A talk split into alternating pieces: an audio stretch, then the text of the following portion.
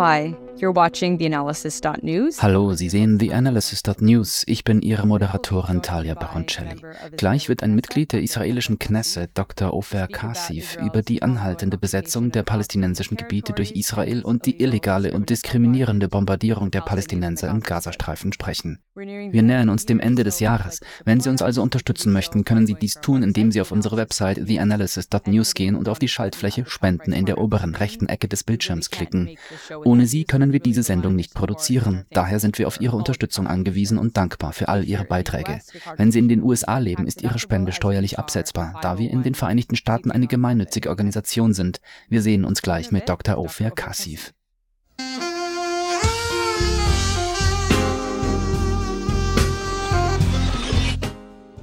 Joining me now is Dr. Ofer Kassif. Zu Gast ist jetzt Dr. Ofer Kassif. Er ist Mitglied der israelischen Knesset und vertritt die Chadash-Partei, die auch als Demokratische Front für Frieden und Gleichheit bekannt ist.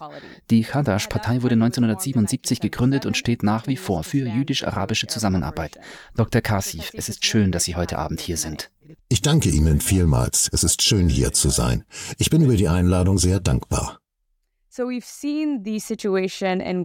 Wir erleben, wie sich die Lage im Gazastreifen immer mehr verschlechtert. Nach Angaben der UN wurden über 90 Prozent der Bevölkerung zwangsumgesiedelt. Laut Human Rights Watch bedient sich Israel nun der Hungersnot als Kriegsmittel, wobei fast 20.000 Palästinenser, darunter 9.000 Kinder, ums Leben gekommen sind. Palestinians, of whom 9,000 are children. Was muss Ihrer Meinung nach getan werden, um diesen Kreislauf der Gewalt zu durchbrechen? Uh, Zuallererst müssen wir den Keim für dieses Massaker beseitigen. Es geht um eine friedliche Lösung der Situation. Wir betonen seit langem, seit 1967 und mit den Jahren immer deutlicher, dass die einzige Lösung eine politische und keine militärische ist is a, a, a political one, not a military one. And that means ending the occupation and the siege das bedeutet, dass die Besetzung und die Belagerung beendet werden müssen. Der einzige Weg, wie die beiden Völker des Landes, die Israelis und die Palästinenser, Araber, Juden und andere zusammenleben und in Frieden, Sicherheit und Wohlstand leben können, ist in erster Linie die Beendigung der Besatzung. Die Palästinenser haben als Volk das Recht auf einen eigenen, unabhängigen Staat. Der Kompromiss, der historische Kompromiss besteht in der Teilung des Landes, um neben dem Staat Israel auch einen unabhängigen, souveränen palästinensischen Staat zu haben, der in den ursprünglichen Gebieten existieren würde, die Israel im Juni 67 besetzt hat. Das heißt, der Gazastreifen, Ostjerusalem und das Westjordanland. Es gibt keinen anderen Weg. I wish it was in the short run, but Langfristig. Ich wünschte, es wäre kurzfristig, aber dies ist die zu erstrebende Lösung. Es gibt keine andere Lösung. Beide Seiten müssen verstehen, dass wir für immer hier sein werden, beide Völker. Die einzige Möglichkeit, zusammenzuleben, besteht nicht darin, sich gegenseitig umzubringen, sondern Seite an Seite zu leben, als gute Nachbarn, in guten Beziehungen. In good relations And, uh, in the short run, of course. Kurzfristig muss natürlich der Krieg beendet werden. Wie Sie bereits sagten, beinhaltet der Krieg leider auch Kriegsverbrechen. Die Taten der Hamas am 7. Oktober sind ein Kriegsverbrechen und ein Verbrechen gegen die Menschlichkeit. Dieses barbarische Massaker, das die Hamas am 7. Oktober an unschuldigen Zivilisten, Kindern, Frauen, älteren Menschen und anderen verübt haben, ist durch nichts zu rechtfertigen, ganz gleich wie die Situation vorher war. That Hamas did on 7th of October is something which uh, uh, no one can uh, and no, no one can selbst die Verbrechen der Besatzung und der Belagerung können ein solches Blutbad nicht rechtfertigen. Gleichzeitig kann das Attentat der Hamas nicht das Blutbad der Israelis an den Palästinensern in Gaza rechtfertigen.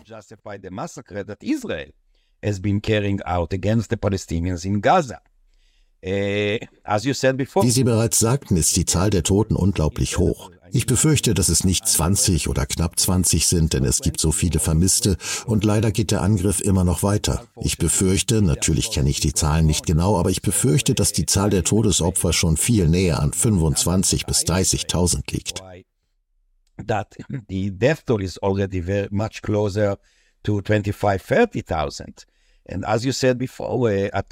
Wie Sie bereits erwähnten und auch veröffentlicht wurde, waren mindestens 70 Prozent der Getöteten unschuldige Zivilisten, insbesondere Kinder und Frauen. Das ist nicht zu tolerieren. Leider unternimmt die internationale Gemeinschaft nichts, um dies zu verhindern. Das sollte sofort geschehen. That should be Zunächst handelt es sich um ein Massaker, das gestoppt werden muss, da es sich, wie ich bereits erwähnte, um Kriegsverbrechen handelt. In erster Linie natürlich zum Wohle und Nutzen der Palästinenser, aber es ist auch von israelischem Interesse, soweit ich das beurteilen kann.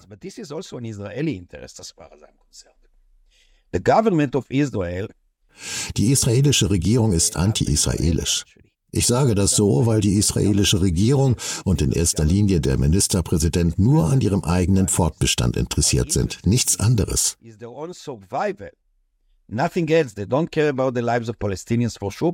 Das Leben der Palästinenser ist ihnen sicher egal, aber auch das Leben der Israelis, der Getöteten und der Geiseln ist ihnen gleichgültig. Die Geiseln sind weiterhin am Leiden. Äh, äh, ich befürchte, dass viele von ihnen bereits gestorben sind. Außerdem befürchte ich, dass einige von ihnen auch in Zukunft sterben, da sie unter schrecklichen Bedingungen leben. Leider ist Israel, die israelische Regierung, viel mehr an der Rache am Gazastreifen interessiert, als die Geiseln freizulassen und sie sicher nach Hause zu bringen. Rather than uh, releasing the hostages and bring them home safely. So ein Waffenstillstand, die Beendigung des Krieges, die Freilassung der Geiseln, der Austausch von Gefangenen und die Einleitung eines echten und raschen politischen Prozesses zur Beendigung der Besatzung und zum Erreichen eines gerechten Friedens zwischen beiden Parteien sind unerlässlich. That's a must. Ich möchte über die von Premierminister Benjamin Netanyahu unternommenen Anstrengungen sprechen, die Hamas zu unterstützen.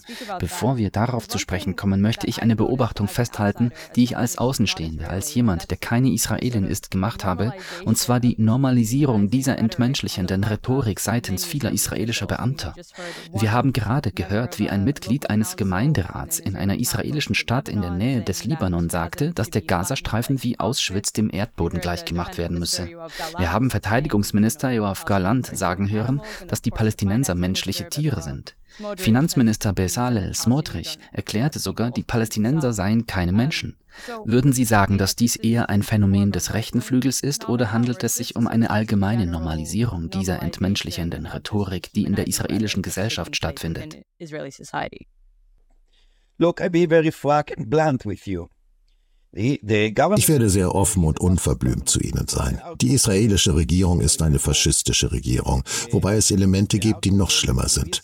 Ein Teil der Koalition glaubt zutiefst an die rassische und jüdische Vorherrschaft. Profoundly believe in racial theory and in Jewish supremacy. Das ist inakzeptabel. Ich spreche das an, weil es wichtig ist. Vor nicht allzu vielen Jahren, vor weniger als zwei Jahren, haben diese Parteien, insbesondere die Gruppierung von Itamar Ben-Gvir, der jetzt Minister für die sogenannte nationale Sicherheit ist, obwohl das Einzige, was er erreicht hat, Unsicherheit ist. Er ist ein Unterstützer eines Massenmörders.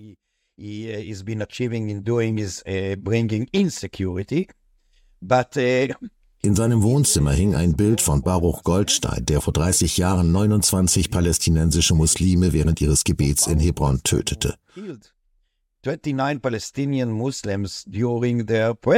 Das ist derzeit der Minister für nationale Sicherheit und er ist dabei nicht allein. Es gibt eine ganze Reihe von Verbrechern wie ihm, Rassisten, denen das Leben von Palästinensern und das Leben anderer gleichgültig ist, weil sie messianisch sind who don't care about the life of, uh, of Palestinians for sure and, and, and no for the lives of others because they are messianic. Sie glauben an ein messianisches Projekt. Einer von ihnen sagte vor dem Massaker sogar, dass das Land Israel durch Leid erworben werden sollte. Vielleicht denken Sie, dass die Tötung von 1200 Israelis zum Leid dazugehört.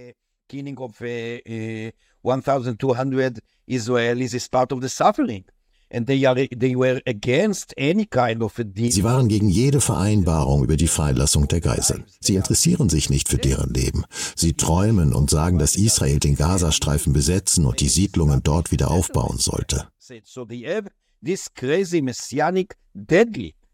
äh, äh, Sie haben diesen verrückten messianischen tödlichen Traum, der in Wirklichkeit ein Albtraum für uns alle ist, für die Palästinenser und die Israelis gleichermaßen.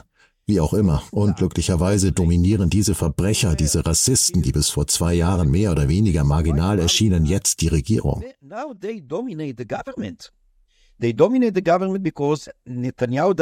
Sie dominieren die Regierung, weil Netanyahu nur an seinem eigenen politischen Überleben interessiert ist. Aber nicht nur sein politisches, sondern auch sein ziviles Fortbestehen außerhalb eines Gefängnisses. Äh, äh, äh, Wie Sie wahrscheinlich wissen, gibt es drei schwere Anklagen gegen Netanyahu. Er wird in drei verschiedenen Fällen der Korruption, Bestechung und dergleichen beschuldigt. Sein einziger Antrieb ist, nicht ins Gefängnis zu müssen. Das ist das Einzige, was ihm wichtig ist. Aus diesem Grund hat er diese rassistischen Verbrecher, die ich bereits erwähnt habe, legitimiert und normalisiert, da er auf sie angewiesen ist. Es ist ihm gleichgültig, dass sie nicht im Interesse des Staates Israel und der Israelis, geschweige denn der Palästinenser, Palästinenser handeln. Das interessiert ihn nicht. Aus diesem Grund dominieren sie die Regierung. Sie stellen zwar nicht die Mehrheit unter den Ministern dar, aber sie dominieren die Regierung, weil sie Netanyahu als ihre eigene Geisel halten. Sie können für Netanyahu fast alles erreichen. Er erlaubt ihnen durch Legalisierung und andere Dinge verschiedene verrückte Entscheidungen zu treffen, die in der Regierung und im Kabinett akzeptiert werden. Verrückte Dinge different crazy decisions that are uh, accepted in the government and the cabinet. Crazy things. Er erlaubt ihnen das und er verbündet sich mit ihnen zu seinem eigenen Vorteil, aber auf Kosten aller hier, Israelis und Palästinenser gleichermaßen. Israelis and Palestinians alike. Now, because of that, aus diesem Grund wurden sie bis vor zwei Jahren von der großen Mehrheit der Israelis als verrückt angesehen. Jetzt sind sie zum Leitmotiv geworden aufgrund von Netanyahu und seiner Abhängigkeit von diesen rassistischen Verbrechern. Man hört mittlerweile solche Slogans, kriminelle Slogans, die zum Beispiel einen Minister aufrufen, einen von diesen Verbrechern aus dieser rassistischen Bande, der Minister ist und nicht nur ein Fanatiker, sondern auch nicht sehr klug, um es mal so zu sagen. Racist gang with a minister and not only a bigot but also not very clever to say the least. Er hat nämlich vor nicht allzu langer Zeit gesagt, dass eine Möglichkeit darin besteht, den Gazastreifen mit einer Atombombe zu bombardieren. Der stellvertretende Vorsitzende der Knesset aus der Likud-Partei, der Partei Netanyahus, sagte, dass Gaza niedergebrannt werden sollte. Sie hören es. Die Leute benutzen den Begriff der Eliminierung einschließlich der Mitglieder der Knesset und ihrer Parteifreunde in den Siedlungen. Including members of the Knesset and their, and their äh, äh, die Sprache der Eliminierung, die Sprache der Beseitigung eines Volkes, die notwendigerweise die Entmenschlichung und Dämonisierung der Palästinenser beinhaltet, wurde leider zur Norm. Which involves necessarily the humanization and demonization of the Palestinians became unfortunately the norm Natürlich denken nicht alle Israelis so und ich vermute, dass nicht einmal die Mehrheit so denkt, aber sie dominieren den öffentlichen Diskurs auch in den Medien. Man kann solche Formulierungen in den Medien hören. Das erinnert mich an einen Philosophen, einen französischen Philosophen, Albert Mimi, der vor zwei Jahren gestorben ist. In one of his uh, famous books, he said, in other words, in einem seiner berühmten Bücher sagte er, mit anderen Worten, dass der Besatzer nicht gerne ein Monster sieht, wenn er in den Spiegel schaut.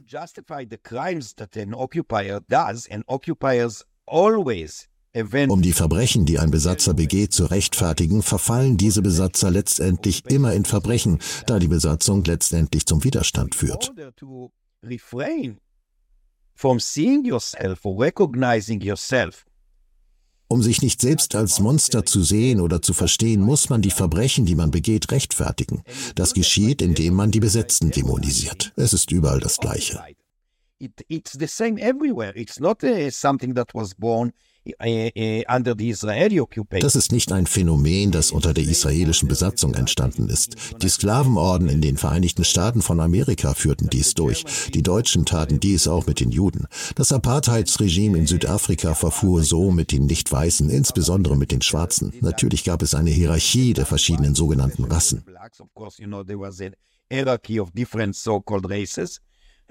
And same here. Genauso ist es hier, eine Sprache der Besatzung. Dies ist die Sprache der Besatzung. In diesem Sinne wiederhole ich, was ich bereits gesagt habe.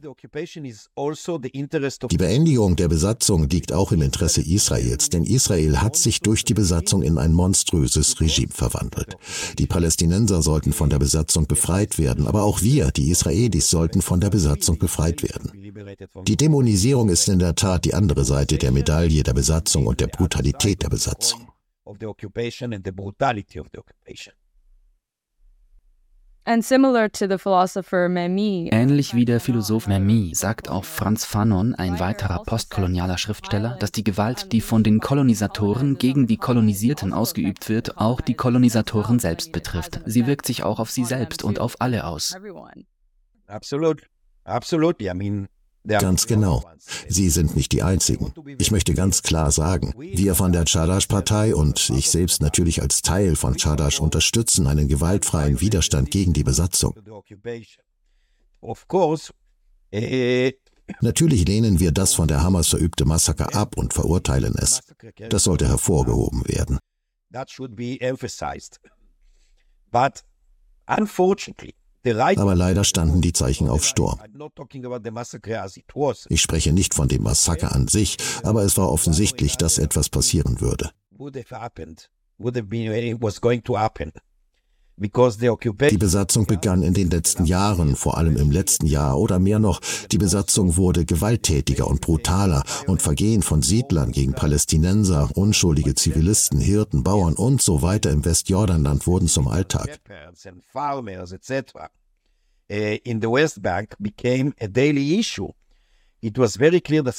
Eh. Es war eindeutig, dass etwas passieren würde. Leider geschah dies auch. Wie ich bereits sagte, liegt es im Interesse beider Völker, die Besatzung zu beenden und einen gerechten Frieden zu erreichen. Und während dieser Krieg in Gaza weiterging, gab es auch einen Krieg der Siedler gegen das Westjordanland und auch gegen die Palästinenser im Westjordanland. Ich glaube, es gab eine Lieferung von 27.000 Waffen, die von den USA verhindert wurde, weil man befürchtete, dass sie in die Hände von gewalttätigen Siedlern gelangen würde. Ich frage mich, ob Sie sich zu diesem System der Verwaltungshaft äußern können, da so viele Palästinenser unrechtmäßig verhaftet und dann ohne Gerichtsverfahren inhaftiert werden. Warum wurde Ihrer Meinung nach diese Problematik erst kürzlich angesprochen? Leider denke ich, dass selbst jetzt nicht ausreichend darüber gesprochen wird. Auf jeden Fall nicht in Israel. Sehen Sie, Israel wurde 1948 gegründet. Seit der allerersten Sekunde, in der Israel als Staat gegründet wurde, gab es zwei Systeme von Notstandsregeln, die immer noch gelten.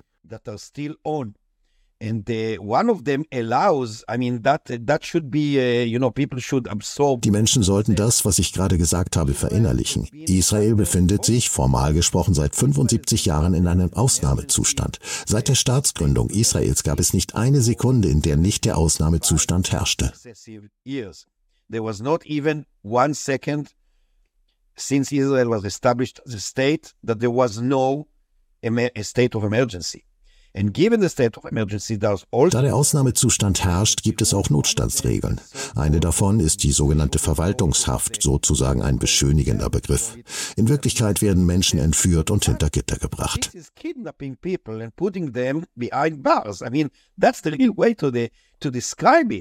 So kann man es wirklich beschreiben. Und bevor man dies nun bewertet, bevor wir beurteilen, ob es gut oder schlecht ist, ist dies die Realität field when you're working on it or to your office. Jemand kommt in ihr Haus oder auf ihr Feld, wenn sie dort arbeiten oder in ihr Büro und nimmt sie ohne Anklage mit und bringt sie für einen Monat oder sechs Monate oder sogar sechs Jahre hinter Gitter. Manchmal kann es Jahre dauern, ohne dass man angeklagt wird, ohne dass man einen Anwalt sieht, ohne dass man einen Richter sieht. Das liegt daran, dass ein Teil der Besatzung, der militärischen Besatzung, der ist, die Palästinenser, die sich in den besetzten Gebieten aufhalten, unter militärische Herrschaft zu bringen, was ebenfalls ein Teil des Apartheidsregimes ist. Das bedeutet, dass sie auch unter einer militärischen Gesetzgebung stehen. Die Siedler, die dort leben, die Siedlungen sind nach internationalem Recht natürlich völlig illegal. Ich lasse das für einen Moment beiseite. Aber wenn Sie zum Beispiel ein Palästinenser sind und ich Ihr Nachbar bin, dann handelt es sich nicht gerade um eine gute Nachbarschaft. Aber wie dem auch sei, als jüdischer Siedler bleiben mir zwei Aspekte. And I just live two meters from you as a Jew, a Jewish settler. Ich bin dem israelischen Zivilrecht unterworfen. Sie sind dem Militärgesetz unterworfen. Ein Teil des Militärgesetzes besagt, dass es für den Staat viel einfacher ist, sie in den sogenannten geschönten Begriff der Verwaltungshaft zu nehmen. Tausende und Abertausende von Palästinensern wurden seit Beginn der Besatzung im Jahr 67 in diese Verwaltungshaft genommen. Doch ich bezeichne sie lieber als legale Geiseln legal hostages, quote unquote, of course. And das ist Teil der Dämonisierung und natürlich auch der Unterdrückung der Palästinenser. Das ist in kolonialistischen Regimen sehr üblich. Jeder weiß das. You know, common in colonialist regimes. Everybody knows about it in colonialist regimes.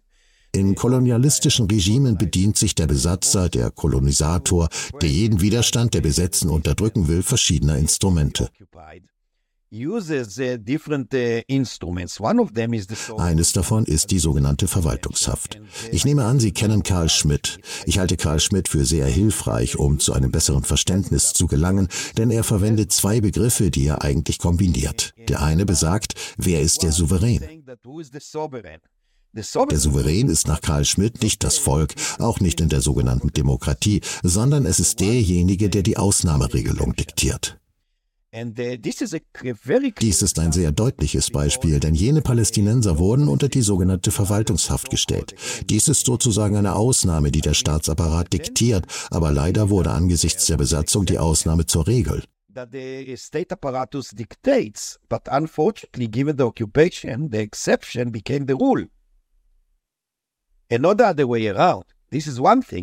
Das ist die eine Sache.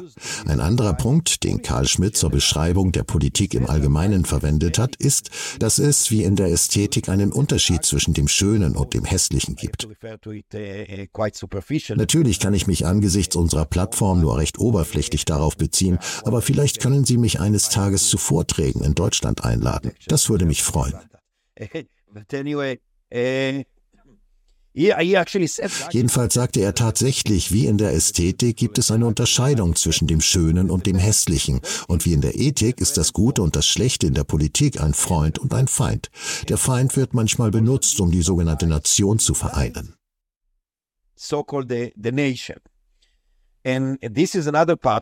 Dies ist ein weiterer Teil der Besatzung des andauernden Systems in Israel, das wir bekämpfen.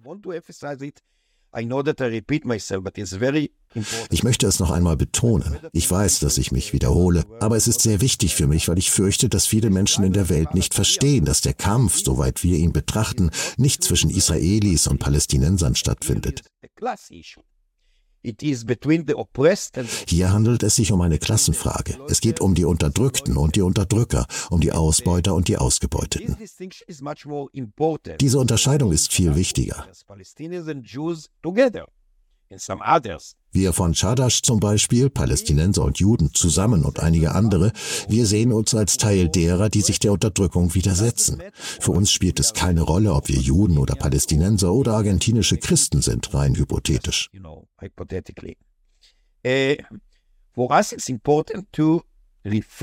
Wichtig ist für uns, dass wir nicht zwischen den Völkern unterscheiden, sondern zwischen den Ausbeutern und den Ausgebeuteten, den Unterdrückern und den Unterdrückten the oppressor and the uh, oppressed. And to take the right side. Wir stellen uns natürlich auf die richtige Seite, wenn wir einen Kampf führen, dem wir zustimmen und der nicht gewalttätig ist, und wir machen weiter.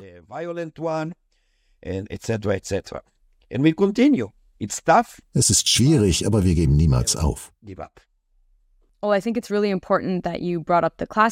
Ich halte es für sehr wichtig, dass Sie das Klassenelement angesprochen haben, denn es gibt wohl auch innerhalb der palästinensischen Gebiete eine Klassenspaltung. Vielleicht gibt es eine palästinensische Elite, die irgendwie von der Besatzung profitiert.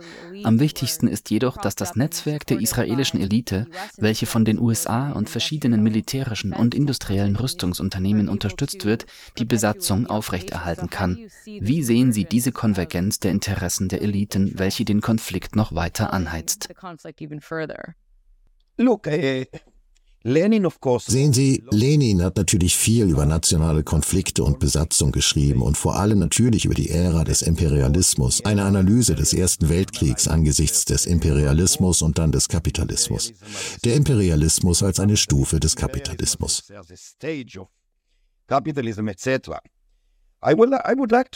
Ich möchte, wenn ich darf, eine Sache anführen, die ich für sehr, sehr wichtig halte und die Lenin in mehr als einem Aufsatz ausführlich behandelt hat.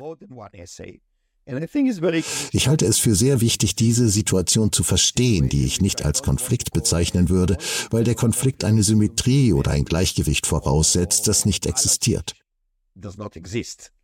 Eh, Lenin zufolge begünstigt eine Situation der Besetzung und des Krieges die Bourgeoisie auf beiden Seiten, das Bürgertum oder die Bourgeoisie. Eh, wie sage ich es als Substantiv? Ist es die Bourgeoisie? The bourgeoisie. Ja. Yeah. I'm always confused in that. Das verwirrt mich immer. Er sagte, dass die Bourgeoisie der Besatzungsmacht und die der besetzten Nation die Umstände nutzen, um ihre eigenen Parlamentarier auf ihre Seite zu bringen. Und warum?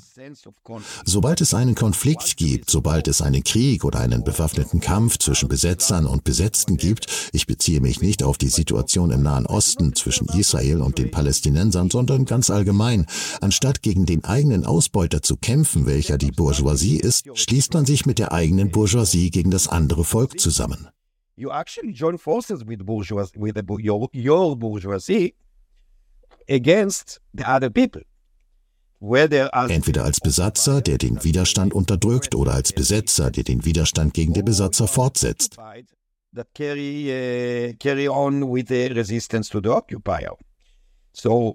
Lenin selbst hat den Begriff Feindschaft verwendet. Nationale Feindseligkeit dient den wirtschaftlichen und politischen Interessen der herrschenden Klassen.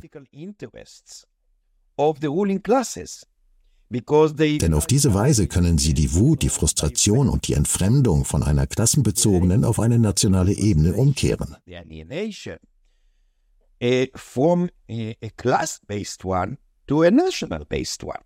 Genau das sollten wir meiner Meinung nach beachten. That those who actually benefit Diejenigen, die tatsächlich von der andauernden Besatzung profitieren, indem sie billige Arbeitskräfte, billige palästinensische Arbeitskräfte nutzen oder beispielsweise im Norden von Katar, wo es scheinbar einige Ressourcen wie Gas und so weiter gibt, darüber hinaus dient die Feindseligkeit ihnen, denn solange die Besatzung andauert, werden die palästinensischen Proletarier und sogar die Bauern die Israelis sehen. The Palestinian proletarian and, uh, and even peasants uh, will see the Israelis, generally speaking, Ganz allgemein gesprochen, natürlich muss ich das Bild vereinfachen. Es ist selbstverständlich viel komplexer.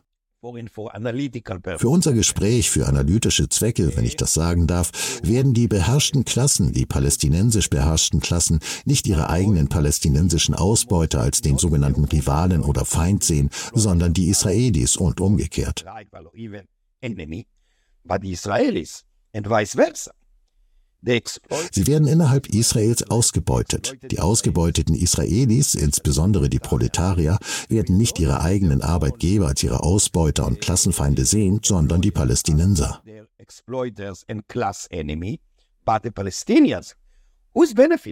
Wer profitiert davon? Wer wird davon profitieren? Die Ausbeuter. ending the occupation die Beendigung der Besatzung ist also nicht nur ein Ziel an sich, weil sie direkte Unterdrückung und Ausbeutung bedeutet, sondern wird auch, um es mit den Worten Lenins auszudrücken, die Feindschaft zwischen den Völkern verringern. The hostility between the peoples in diesem Sinne wird es uns nicht nur eine bessere Zukunft geben, in der wir als gute Nachbarn leben können, sondern es wird uns auch leichter fallen, unsere Wut auf unsere sogenannten einheimischen Ausbeuter zu lenken. Die Klassenproblematik ist enorm.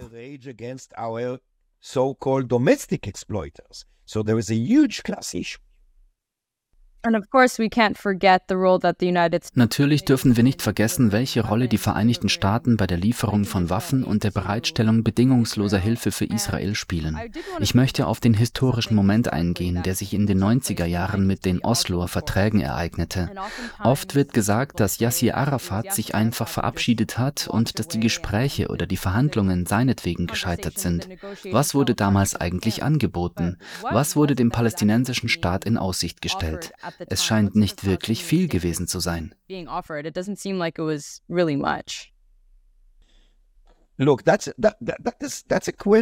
Diese Frage ist für mich sehr schwer zu beantworten, nicht einmal Ihnen gegenüber, sondern mir selbst gegenüber. Zunächst einmal gibt es so viele Details, Fakten und Daten, die fragwürdig sind. Eh, that uh, is are questionable. Ich glaube, dass Arafat und die PLO geglaubt haben, dass die Osloer Abkommen letztlich zu einer Befreiung und neben Israel zu einem unabhängigen Staat Palästina führen würden. Ich kann Ihnen das nicht mit Sicherheit sagen. Ich war nicht dabei. I cannot tell you that for sure. I wasn't there. Nach dem, was ich weiß, neige ich zu der Annahme, dass sie daran glaubten und vielleicht waren sie sogar recht optimistisch. Ich erwähne das, weil ich ein Interview mit Hainan Ashravi gehört habe, die Sie vielleicht kennen.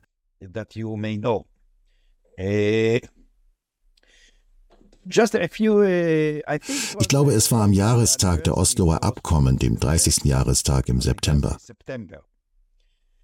And Sie sagte, sie habe Arafat gewarnt, dass Israel nicht auf die Lösung hinarbeite, von der er glaubte, dass es dies tun würde.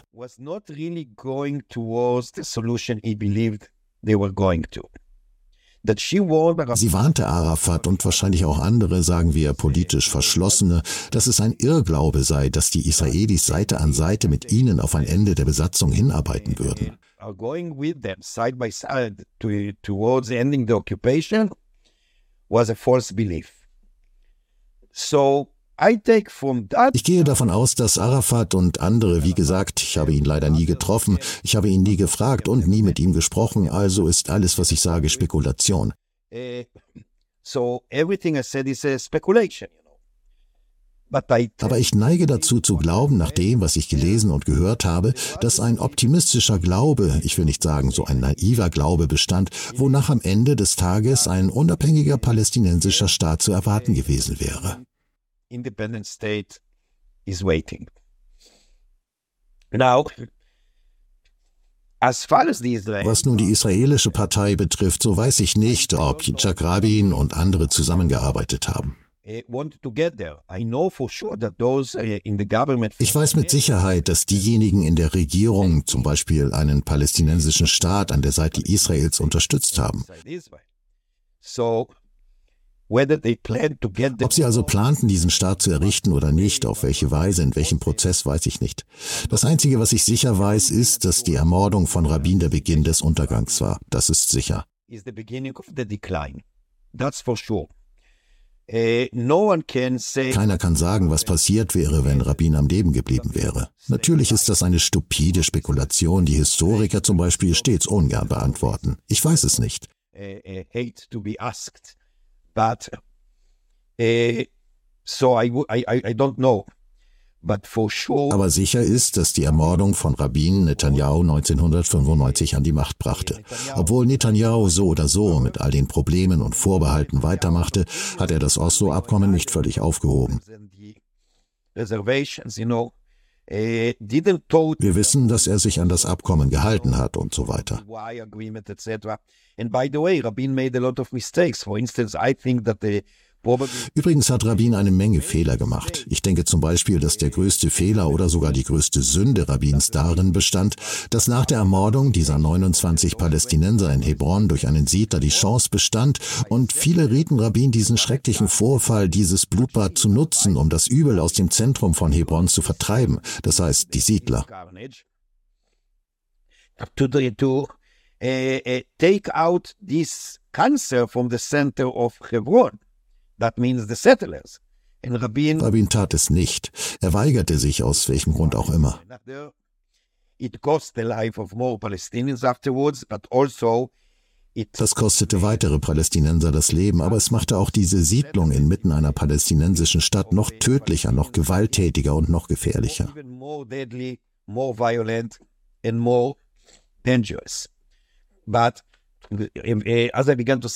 Wie ich bereits sagte, hat die Ermordung von Rabin eine Verschlechterung ausgelöst, eine kontinuierliche Verschlechterung, deren Folgen wir jetzt sehen können.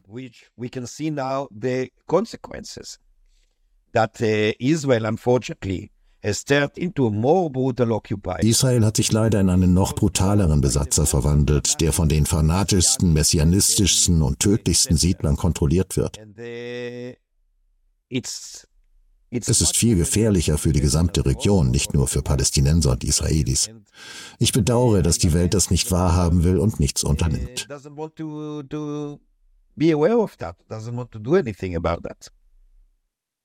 Bezüglich ihrer Bemerkung über Rabin erklärte Mark Regev, Sprecher der Netanyahu-Regierung, dass Rabin nicht wirklich an einen echten palästinensischen Staat, einen vollwertigen Staat geglaubt habe, wobei ich nicht weiß, ob das stimmt oder apokryph ist, eine Erfindung von ihm möglicherweise.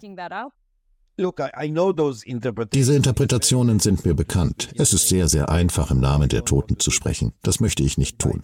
Übrigens, wie die Geschichte zeigt, weiß man meistens, wie ein bestimmter Prozess beginnt. Wie er jedoch endet, ist unklar.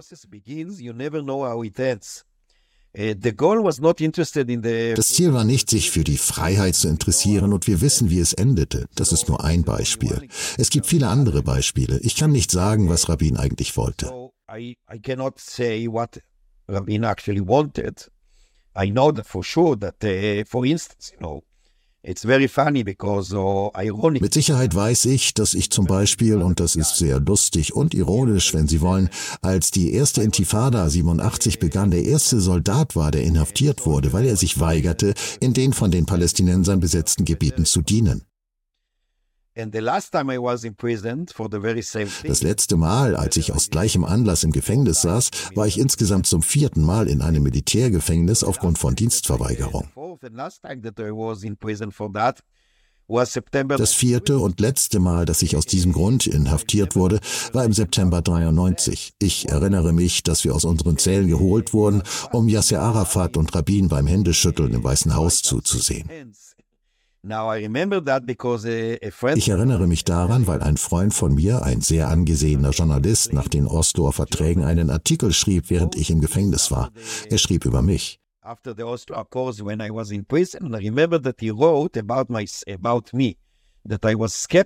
Ich war skeptisch gegenüber den Osloer Vereinbarungen, aber es stimmte. Ich kann nie sagen, was passiert wäre, wenn Rabin noch am Leben gewesen wäre. Vielleicht haben Sie recht und es wäre nichts passiert. Wer weiß das schon? Perhaps you, you are right and nothing would have happened. Who knows? Wenn Sie noch Zeit haben, würde ich Sie gerne kurz zu Bibi Netanyahu befragen, der vor kurzem sagte, er glaube nicht an einen palästinensischen Staat am Tag danach, der eine Zwei-Staaten-Lösung verhinderte und es zu seinem Vermächtnis machte, die Schaffung einer Zwei-Staaten-Lösung zu verhindern.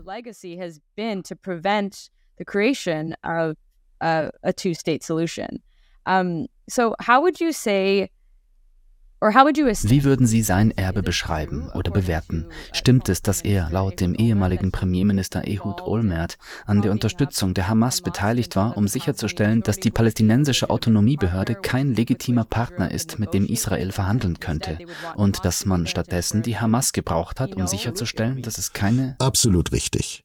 Wie ich bereits sagte, ist Netanyahu einziges Interesse Netanyahu selbst. Er kümmert sich nur um sich selbst. Selbst in den späten 80er Jahren, als er Yitzhak Shamir aus der Likud-Partei verdrängte, der noch weiter rechts positioniert war als Netanyahu, warnte dieser die Likud-Partei von Netanyahu. He warned the Likud from Netanyahu. Bevor Netanyahu in die israelische Politik ging, war er Botschafter bei der UN, wenn ich mich recht erinnere. Schon damals warnte Shamir vor ihm und sagte, Netanyahu sei gefährlich. So äh, Netanyahu ist in meinen Augen ein Psychopath. Ich bin kein Psychologe, ich bin kein Psychiater, also verwende ich diesen Begriff nicht im exakten klinischen, pathologischen Sinne, aber er verhält sich so, als wäre er ein Psychopath. Clinical, pathological uh, uh, sense but he acts as if he was a psychopath. By the way, psychiatric, an Israeli psychiatric Übrigens hat ein israelischer Psychiater vor ungefähr zwei Monaten, ich glaube vor dem Massaker, aber ich bin mir nicht sicher, einen Artikel in der Zeitung Haaretz geschrieben, in dem er die Auffassung vertrat, Netanyahu sei ein Psychopath, und zwar als Psychiater. So, uh, it's not, uh, you know, uh, Wenn ich also sage, dass Netanyahu ein Psychopath ist, dann ist das nicht völlig aus der Luft gegriffen. Übrigens wurde dieser Psychiater, der den Artikel geschrieben hat, von der Polizei verhört, da er sich gegen Netanyahu ausgesprochen hat. Aber das ist ein anderes Thema, das Teil dessen ist, was jetzt in Israel vor sich geht. Israel befindet sich in einem Prozess der Faschisierung und in Richtung Diktatur.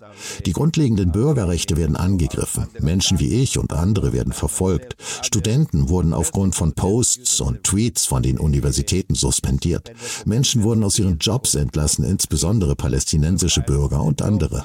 Es gibt ein totales Demonstrationsverbot in palästinensischen Städten innerhalb Israels. Das ist nur die Spitze des Eisbergs. Zu den ethnischen Säuberungen im Westjordanland Russland und dem verbrecherischen Angriff auf den Gazastreifen gesellt sich die Entwicklung zu einer vollwertigen faschistischen Diktatur.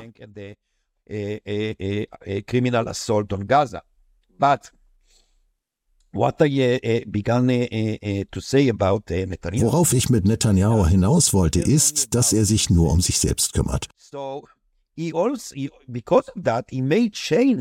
Aus diesem Grund ändert er seine Haltung, sein Bestreben und seine Taten, je nachdem, was ihm seiner Meinung nach mehr nützt.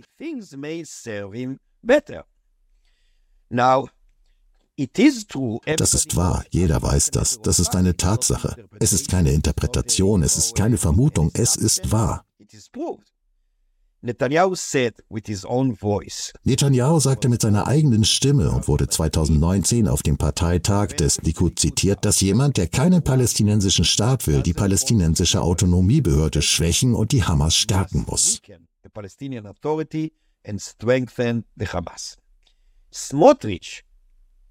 Smotrek, der wahrscheinlich faschistischste und extremste in dieser Regierung, sagte 2015, ich zitiere,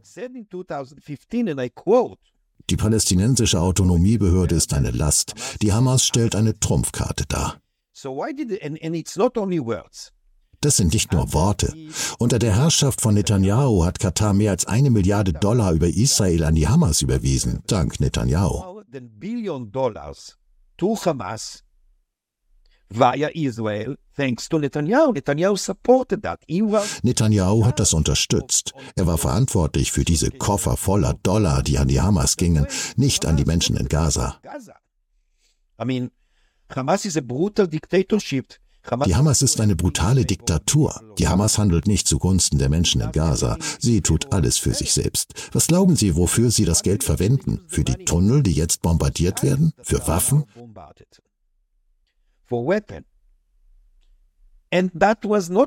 Das geschah nicht unter der Herrschaft von Netanyahu, sondern mit seiner Zustimmung und seiner aktiven Mitarbeit. The active cooperation of Netanyahu. He wanted strong Hamas and weak Palestinian Authority. Er wollte eine starke Hamas und eine schwache palästinensische Autonomiebehörde, weil er auf diese Weise eine Spaltung unter den Palästinensern herbeiführen konnte. Ein klassisches Spalte und Herrsche, eine klassische kolonialistische Haltung und die Herrschaft der Hamas im Gazastreifen nutzen konnte, um zu behaupten, dass man ja nicht mit den Extremisten verhandeln kann. Das ist ein Teil des Vermächtnisses von Netanyahu, wenn man so will. Part of the legacy of Netanyahu, if you like. Er wird nicht nur als der schlechteste Premierminister in der Geschichte Israels in Erinnerung bleiben, sondern auch als der tödlichste. Nicht nur, weil er Tausende und Abertausende von Palästinensern angegriffen und getötet hat, sondern auch, weil er für das Blutbad verantwortlich ist, das die Hamas im Süden Israels verübte und auch, weil er sich nicht kümmert und nichts unternimmt, um die armen Geiseln zu retten, die die Hamas festhält. Dafür wird man sich an ihn erinnern. He will be remembered for that. Dr. Kassif, es war großartig, mit Ihnen zu sprechen und ich hoffe, dass wir Sie bald wieder zu Gast haben werden, damit Sie uns Ihre Erkenntnisse weitergeben können, denn es gibt noch so viele andere Facetten, über die wir sprechen können. Es war wirklich großartig, Ihre Einblicke in diese Angelegenheit zu erfahren. Ich danke Ihnen vielmals. Es war mir ein Vergnügen. Danke, dass Sie die Analysis.news eingeschaltet haben. Wenn Sie unsere Arbeit unterstützen möchten, gehen Sie bitte auf unsere Website theanalysis.news und spenden Sie, indem Sie auf die Schaltfläche oben rechts auf dem Bildschirm klicken. Danke und bis zum nächsten Mal. Echte Demokratie erfordert eine informierte Öffentlichkeit. Eine Öffentlichkeit, in der der Einzelne den Wert von Informationen erkennt. Informationen, die in den richtigen Kontext gestellt werden. Kontext, der unsere Überzeugungen herausfordert und Überzeugungen, die keinem Dogma folgen, sondern entwicklungsfähig sind.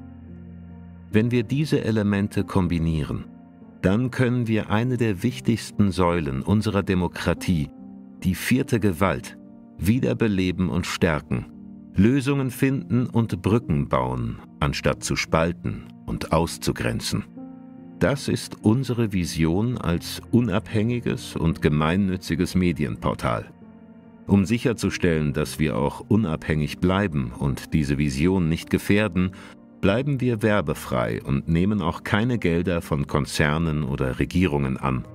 Unser Journalismus ist ausschließlich auf Sie, die Öffentlichkeit, angewiesen, um als Medium weiter existieren zu können. Gesellschaftlicher Wandel lebt von Partizipation. Werden Sie Teil der Veränderung. Wenn jeder unserer Abonnenten nur drei bis fünf Euro monatlich spendet, dann können wir gemeinsam ein Netzwerk schaffen, das einen sehr wertvollen Beitrag zur Meinungsbildung etabliert. Viele kleine Beiträge schaffen etwas Großes.